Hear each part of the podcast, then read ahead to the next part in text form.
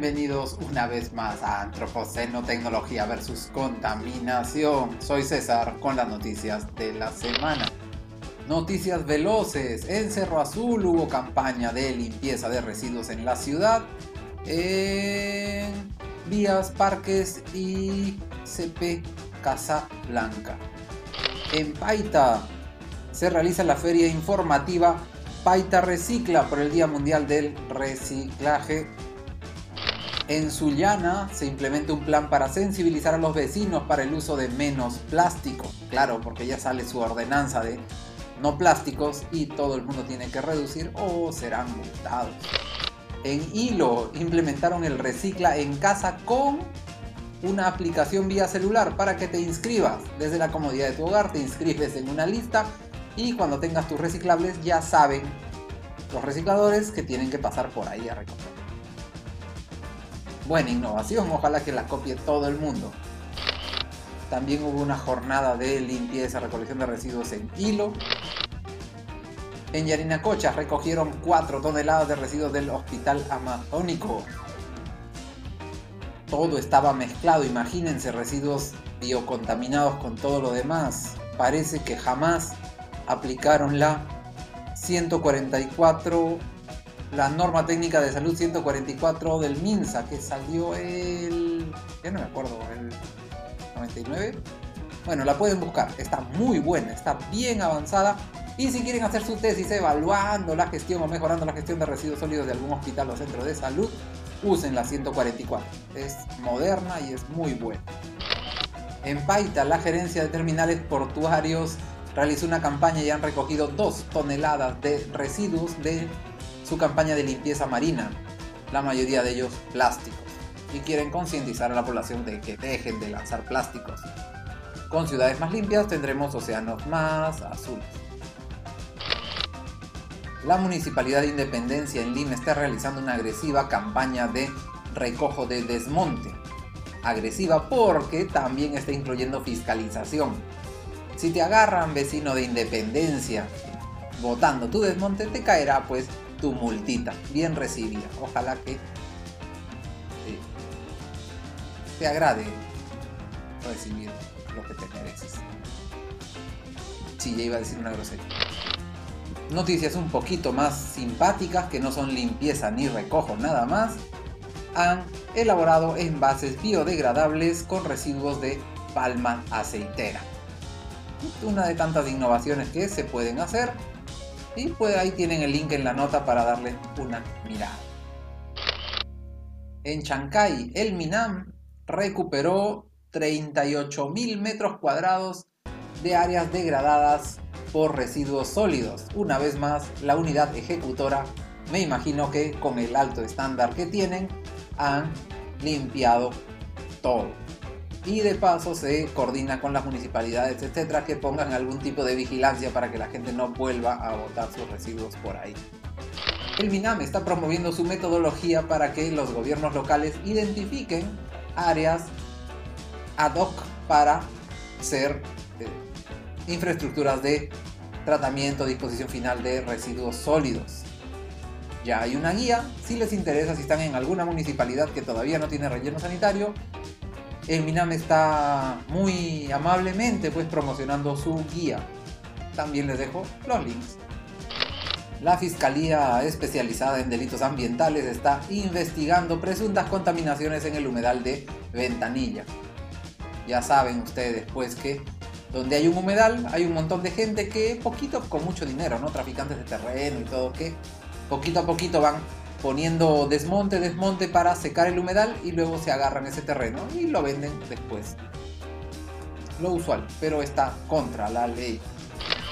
Hubo un consejo de ministros descentralizado en Pasco y conversaron de que Minam y Minem van a generar acciones conjuntas para remediar los pasivos mineros. Eh, ni siquiera sé si, si cuenta como noticia, pero ahí está, pues otra, otra promesa de que se hará algo bueno en el futuro en los últimos, la SPDA nos cuenta que en los últimos 24 años se han producido 600 derrames de petróleo en nuestra Amazonía.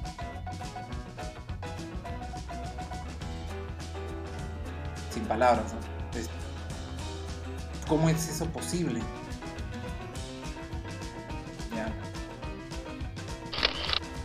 La ANA coordina acciones para mitigar el posible daño por relaves mineros a nuestro río Rímac. Parece que de la quebrada Conayhuanza hay relaves mineros que podrían afectar a los ríos Santa Eulalia y al río Rímac.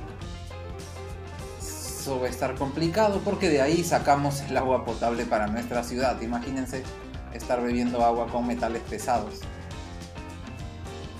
pueden revisar alguna película al respecto. Creo que había una Erin Russell.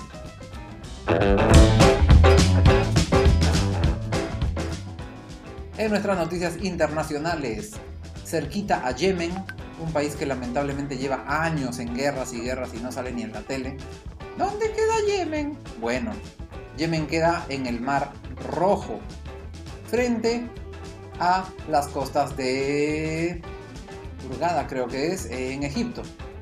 Bueno, la cosa es de que hay unos petroleros viejos ahí que están cargados de petróleo y podrían generar un desastre ambiental gigantesco, una mancha de petróleo inmensa. Ojalá, ojalá que sea controlado rápido, pero es una zona que siempre está en conflictos, conflictos armados.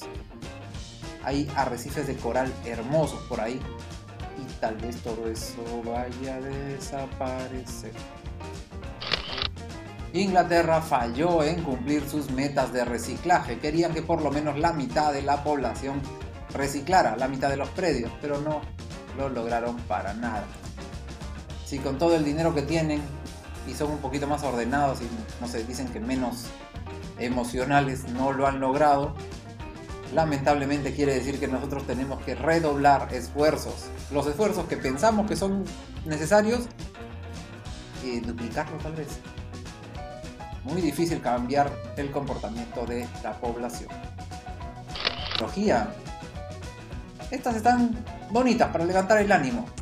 Hablan de los cueros artificiales. Ahora, se, ahora hay cueros artificiales. No son cueros, pues, ¿no? Pero parecen cuero y algunos están hechos de las cáscaras de las uvas y otros de los micelios de los hongos. Como es cuero, ya puedes imaginarte que se pueden hacer carteras, billeteras y muchos otros tipos de adornos. No es difícil, no es caro, no es extraño. Pueden pedirlo por internet si es que tienen su negocio de cueros para probar los materiales que generan menos impacto al ambiente y no usan productos animales. Es decir, podría ser ese sello que ponen a veces cruelty free, no se ha hecho daño a animales para fabricar este zapato, por ejemplo. Interesante es fabricar zapatos expandibles para niños. Ya saben ustedes que los niños desde los 0 hasta los 2 años, 0, casi no son zapatos, ¿no? Bueno, crecen muy pero muy rápido y a veces compran zapatitos o te regalan zapatitos y los usa dos veces y los descartas porque ya creció su pie. Y los siguientes los usa tres, cuatro veces y están nuevecitos y los descartas.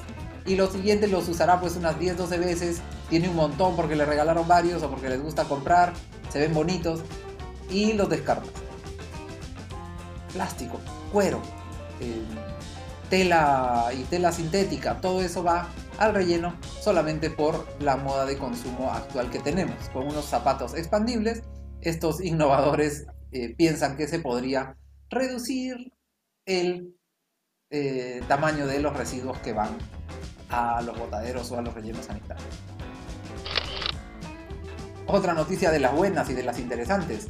Las aplicaciones de celular que tienen que ver con comida, las que te recomiendan comida, las que te recomiendan este, qué preparar, qué dietas hacer, etc podrían tener un potencial de hasta el 70% de hacer que la gente reflexione. Si les pones un avisito, podría tener un impacto de el 70% de la gente que fue alcanzada reflexione antes de comprar, ¿no? Un pequeño aviso que diga, piensa en tu huella de carbono antes de pedir. Entonces, ya no te pides la sábana de, de lomo de metro y medio con la montaña de tallarines y sabes que vas a comer la mitad y lo demás lo vas a botar. Entonces pueden usar porciones más amigables o pueden cambiar la carne de res por carne de cerdo que ya el impacto baja bastante. Interesante.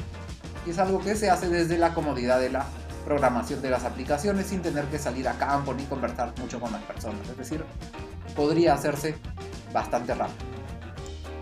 De las internacionales, los residuos que salen de la industria del papel podrían ser convertidos en combustibles para aviones y jets.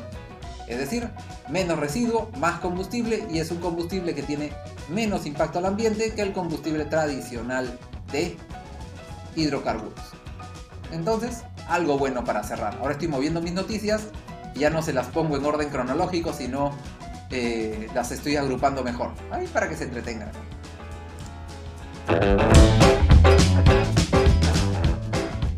En nuestro tema de normativa tenemos dos, pero como siempre son algo complicadas, se las leo. Salió la metodología para la evaluación de impactos del aire ex ante. Puedes evaluar los impactos del aire de tus proyectos, que recién los estás obviamente pro proyectando.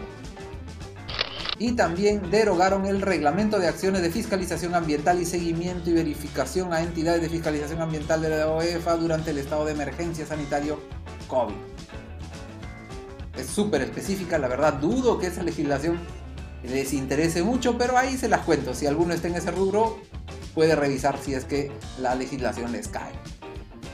Y eso ha sido todo por esta semana. Esperemos que no se corrompa el audio para no estar después poniendo una pantalla en verde o algo. Esperemos que pueda editarlo antes de la hora correcta para que lo tengan mañana a 9 de la mañana. Y esperemos que estén todos ustedes bien y me escuchen la siguiente semana por alguno de mis canales eh, o redes sociales. Nos vemos.